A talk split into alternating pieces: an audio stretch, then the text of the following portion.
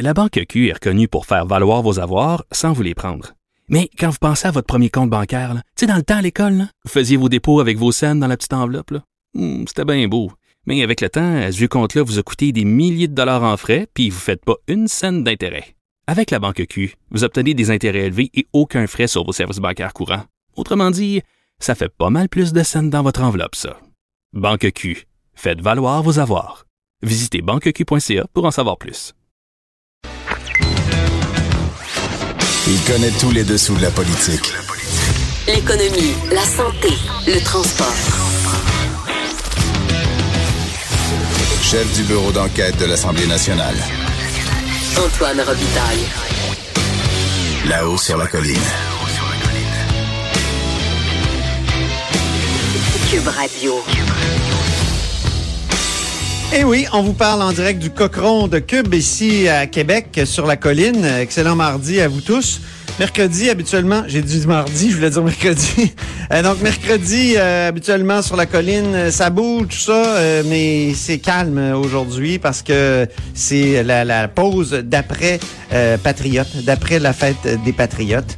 Mais quand même, on aura ici euh, beaucoup de questions politiques à soulever encore aujourd'hui à la hausse sur la colline. On aura d'ailleurs un ancien ministre des Finances, Carlos Letao, qui va nous parler de l'annulation du programme Réno Vert. Je pense que plusieurs d'entre vous euh, l'ont utilisé. En tout cas, moi, oui. Euh, 13h30, euh, Frédéric Bastien sera là. Frédéric Bastien, c'est un historien qui accuse Jean-François Lisée d'avoir vraiment fait euh, une catastrophe là, pour, pour le parti, a été une catastrophe pour le Parti québécois. Il nous explique euh, pourquoi, comment et comment il aurait pu faire mieux. 13h45, ce sera, on, termine l'heure, euh, comme d'habitude, le mercredi avec Louis-Gilles Franqueur sur la disparition des abeilles aujourd'hui. Euh, Louis-Gilles, euh, cet homme de la nature, qui va nous parler de tout cela. Mais d'abord, il y a à Washington, il y a un vadrouilleur. Dans le Cochron, il y a un compteur et un vadrouilleur. On va commencer par le vadrouilleur local. Marc-André Gagnon.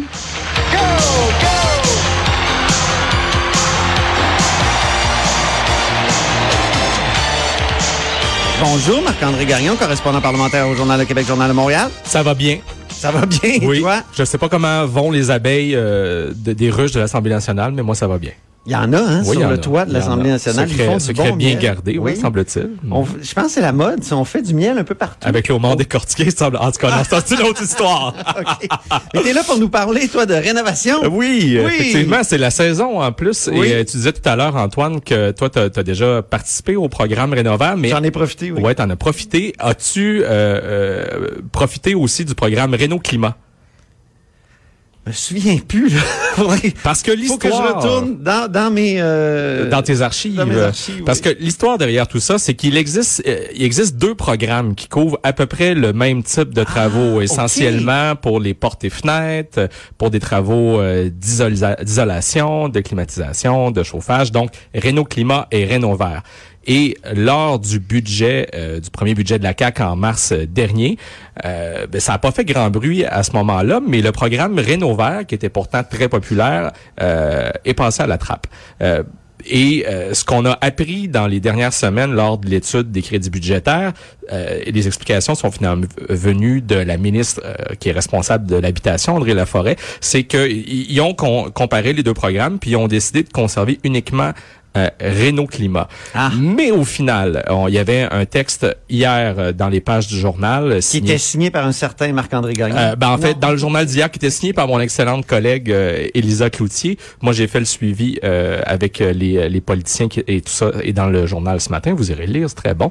Euh, et euh, donc libéraux et péquistes qui pressent la CAQ de reconduire ce programme Eh Rénov' oui. Vert parce que l'APCHQ, et c'est ça qu'Elisa a rapporté en début de semaine, estime que ça- la disparition de ce programme-là va solder par des euh, une perte là, en retombée économique de 300 millions de dollars. Et ça, c'est seulement pour l'exercice qu'on vient d'entamer, donc Voyons, 300 2019. millions de dollars. euh, 2020. Donc, euh, une perte importante dans l'économie québécoise. Ben, comment ça? Parce que, évidemment, ça stimulait euh, le, le secteur de la rénovation euh, résidentielle. Ben oui. Et euh, tu pourras en parler tout à l'heure avec Carlos Létard, mais Oui. il, il va sûrement faire valoir le fait qu'à l'époque, eux, quand ils ont bonifié puis reconduit à chaque année euh, ce programme-là sous le gouvernement Couillard, parce que c'était bon pour l'environnement, parce que c'était un outil pour contrer le travail au noir, parce que pour que quelqu'un euh, bénéficie du 20% de crédit d'impôt sur les travaux admissibles, euh, ben il faut évidemment avoir une facture. Une donc, facture. donc tu dois payer tes taxes. Fait que c'est un outil de lutte à l'évasion fiscale, ce genre de ben programme-là. oui. Et euh, ce que considère la CAQ et le PQ, c'est que le programme qui reste, Renault Climat, lui, il est trop compliqué. Parce que, euh, et c'est probablement la raison pour laquelle tu n'y as pas participé, mon cher Antoine, parce que pour t'inscrire à Renault Climat, il faut que tu ailles sur le site Internet. Euh, c'est relié avec Transition énergétique Québec. Et là, tu remplis le formulaire. Il t'appelle. Et là, tu dois prendre un rendez-vous avec un inspecteur. Je l'ai déjà essayé, OK? Je, vis à Québec euh, et c'est un inspecteur de la grande région de Montréal qui devait venir chez moi faire une évaluation De Montréal? oui, une évaluation de la valeur énergétique de ma résidence. OK? Donc, il établit une cote énergide de ta maison. Après ça, là, il faut pas que tu aies commencé les travaux parce que sinon, tu n'es plus admissible. OK? Donc, là, quand tu as ta cote, tu peux commencer tes travaux, remplacer tes portes, tes fenêtres, refaire ton isolation. Et puis là, à la fin, il repasse, l'inspecteur, puis tu as payé pour ton inspection. Il t'en rembourse une partie. Mais là, il établit la nouvelle cote énergide ils font la différence, puis en fonction de ça, ils vont te donner euh, une, une subvention, ils vont t'aider à financer tes travaux, puis le montant euh, atteint à peu près la même chose que Renault Vert. Bon. Mais c'est pas mal plus compliqué, parce que Bon. Renault Vert, à l'époque, pas mal plus simple, et vous aviez jusqu'au euh, à la fin mars, donc avant le 1er avril, pour conclure une entente. Les travaux sont pas obligés d'être faits. Là, Puis les entrepreneurs s'occupaient bien de tout ça aussi. Ils nous faisaient signer un formulaire de, tiens, vous pouvez profiter de, de Ben oui, ben ça, ça devenait un incitatif. Puis c'est ce que c'est ce que des commerçants racontaient dans l'article d'Elisa avant hier. Euh, en fait, hier, c'est que ça marchait, ça augmentait les, les ventes des commerçants. Et euh, tout ce qu'elle avait à faire, donc, c'était de remplir le formulaire. Effectivement, l'entrepreneur s'en occupait, puis tu recevais subvention. That's it, that's all en bon québécois. Et donc, euh, les libéraux trouvent que c'est Rénovaire qui devrait revenir pour éviter les retombées, fi- la perte de Et retombées non pas fiscales Renault Climat. et non pas Renault Climat. Donc, si, au fond, Monsieur l'État, ce qu'il pense, lui, c'est que si euh, il y avait eu à choisir entre un programme ou un autre, c'est peut-être Renault, Climat euh, qui aurait laissé tomber, quitte à le modifier fortement, m'a-t-il dit. Alors, c'est à suivre. Et du côté du cabinet du ministre des Finances actuel, Éric Girard, qu'est-ce qu'on m'a dit par rapport à Renault Vert? C'est, on n'écarte pas de ramener ce programme Oh, un jour. bon. Alors, est-ce qu'il faudra attendre au prochain budget? Est-ce qu'on va vraiment perdre 300 millions en retombées économiques? C'est ce qu'il faudra voir. Selon Carlos Létard, c'est un programme qui pourrait être ramené immédiatement sans avoir à attendre au prochain budget provincial. Tu reviendras nous parler de tout ça, mon cher Renault Mag? À suivre. Hein? C'est la chronique Renault Mag. Et voilà, bonne rénovation tout le monde. Il me semble que je te vois à la tête d'une émission de Oh là là. rénovation. je veux des bruits de ronde. On est de Ok. bonne humeur, il fait beau sur la colline. Oui, exactement. Il fait beau. Mais à Washington, il fait encore plus beau. Hmm. Ah oui, il Ah, fait très, très beau. On va aller joindre tout de suite Charles Le Cavalier qui est là-bas. On va, oui, sa, sa chanson de présentation, toujours agréable. On voudrait bien savoir passe. Si t'es quand on a Ben oui, correspondant parlementaire au Journal de Montréal, Journal de Québec, en direct de Washington. Comment il va, Charles Le Cavalier? Il fait beau? Ça va, ça va très bien. Écoute, à New York, il a fait 30 degrés. Euh, il a fallu que je me cache du soleil. Ça brûlait trop. À, New- Ah. Washington, il fait 24 degrés du soleil. Ici, euh, les arbres sont en feuilles. Et tu sais que j'ai changé mes fenêtres à la maison il y a quelques années grâce à Rennes. Ah oui? Ah oui? Ah oui. Renault Vert ou Renault Climat? Euh, il me semble que c'est là, mais là, tu m'en poses une bonne. Euh, Renault Vert ou Oui, hein, c'est ça. Ben, c'est le genre de questions que qu'on pose à la chronique Renault Mag.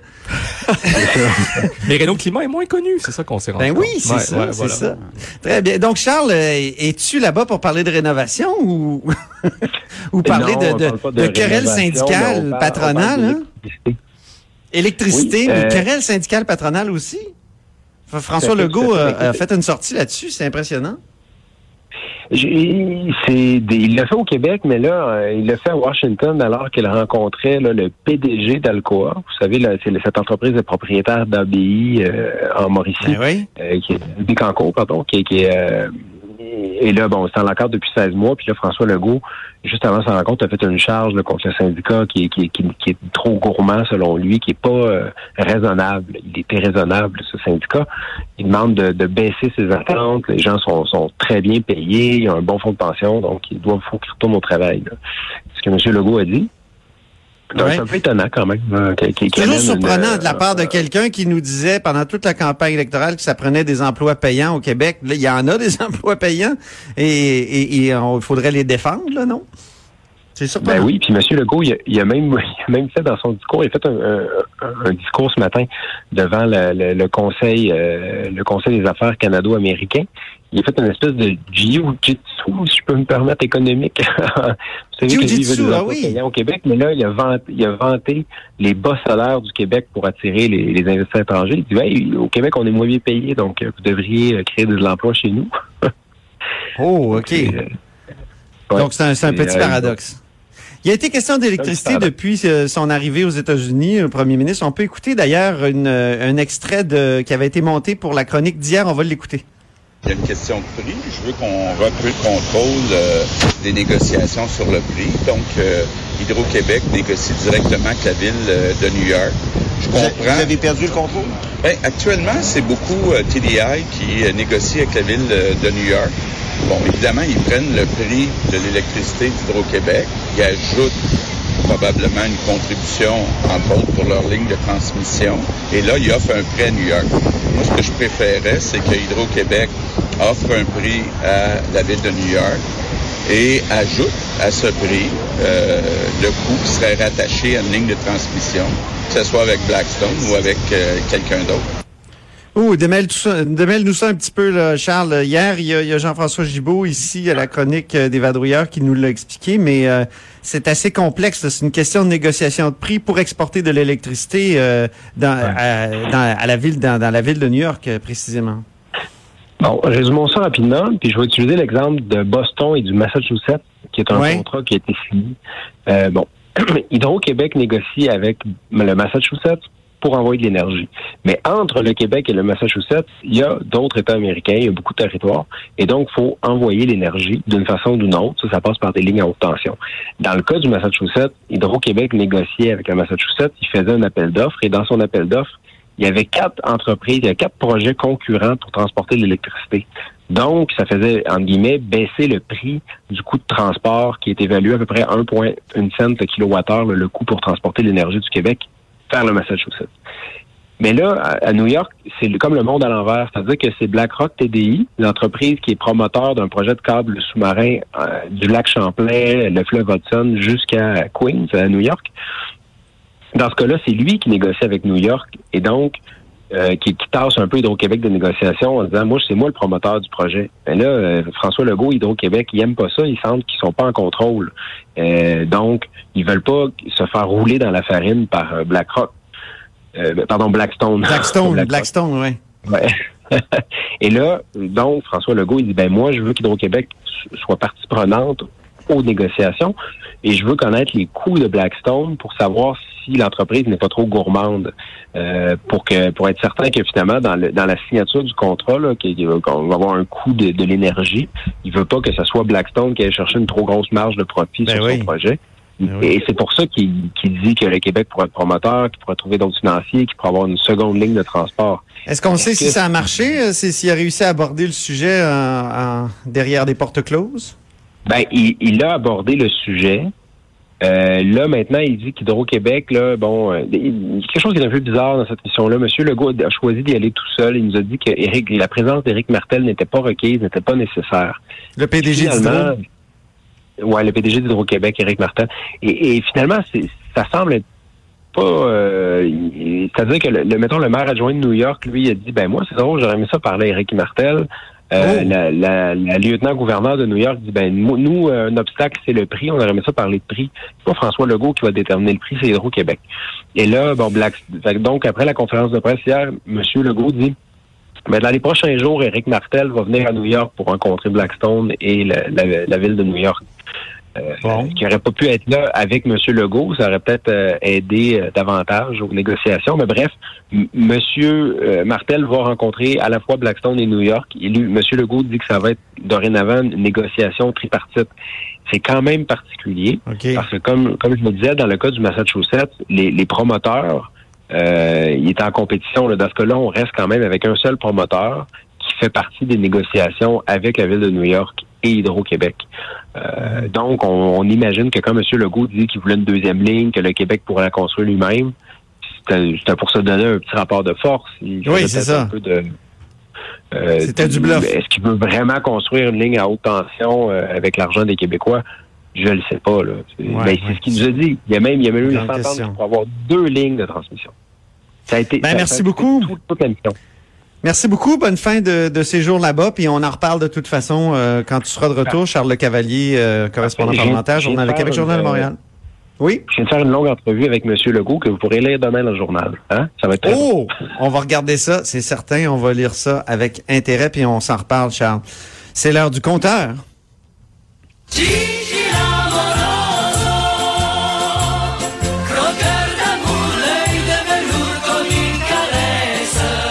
Eh oui, euh, Jean-François Gibault, notre compteur et directeur de la recherche à QMI, porte son œil de velours sur euh, le ministère des Finances qui s'en prend au trompe-l'œil. Ouais, ouais, ouais. Qu'est-ce que c'est un trompe-l'œil? Le, le, le- ben, un trompe-l'œil, en fait, puis on parle d'impôt, hein, on parle de stratégie qui vise à euh, éviter de payer de l'impôt. Un trompe-l'œil, dans le fond, c'est une stratégie qui vise soit à euh, se cacher derrière des sociétés euh, apparentées pour éviter d'attirer l'attention de Revenu Québec, donc utiliser par exemple des noms alternatifs ou carrément d'utiliser des prête-noms. Donc, de prendre une autre personne physique ou bien une personne morale, comme une autre entreprise. Un homme de paille. Exactement. Et, et l'objectif, dans le fond, c'est, quand on fait ça, ce n'est pas en, en soi une fraude fiscale, sauf que c'est une façon de ne pas attirer, euh, de, de ne pas attirer, dans le fond, le, regard de Revenu Québec sur nos opérations. OK. Donc, si par exemple, je, je, je, je le répète encore plus simplement, disons que je fais une stratégie qui, vite, qui, qui vise à éviter de payer de l'impôt. Ben, en soi, mon montage financier, il peut être problématique. Mais si en plus d'avoir un montage financier problématique, je m'arrange pour, par exemple, que mon nom n'apparaisse pas, ben, c'est, j'évite en fait que Revenu Québec puisse trouver qu'il y a plusieurs compagnies, par exemple, d'associer à une personne ou à une autre entreprise et que ça attire leur attention pour qu'il y ait vérification supplémentaire. Et donc, c'est ça que euh, Revenu Québec et le ministère des Finances sont venus un petit peu baliser dans les dans les derniers jours pour éviter ces stratégies-là. Ça fait à peu près dix ans au Québec qu'on prend plus au sérieux ce qu'on appelle des planifications fiscales agressives. Agressif, je me Oui. souviens. Ben oui, c'était Raymond Oui. Bachand au départ qui Raymond- avait parlé de ça. Absolument. Et, et là, on parle de stratégies qui, en soi, ne sont pas des fraudes, mais qui visent, dans le fond, à marcher sur la ligne ou à utiliser des failles dans les lois pour les contourner. Donc, on, on essaie toujours de prétendre que c'est pas illégal, mais que c'est limite. Et là, on est venu dire, dans le fond, savez-vous quoi? Si la loi est mal rédigée ou qu'au moment de sa rédaction, il y avait par exemple des moyens technologiques qui n'existaient pas et qu'aujourd'hui qui, qui permettent d'éviter de payer de l'impôt, bon, on dit dorénavant là, l'esprit de la loi, ça, ça va être très important. Donc si vous Est-ce qu'on a un exemple d'une de ces failles-là, par exemple? Ben, euh, comme ben, évidemment, les, les- les paradis fiscaux, c'est un classique, c'est-à-dire d'utiliser d'autres juridictions, euh, faire transiter de l'argent, puis là maintenant, euh, je pense que l'exemple d'aujourd'hui est encore plus simple, donc d'utiliser des prête-noms. T'sais, On l'avait vu dans le financement politique, hein, on utilise Ah des oui. prête-noms pour cacher des dons.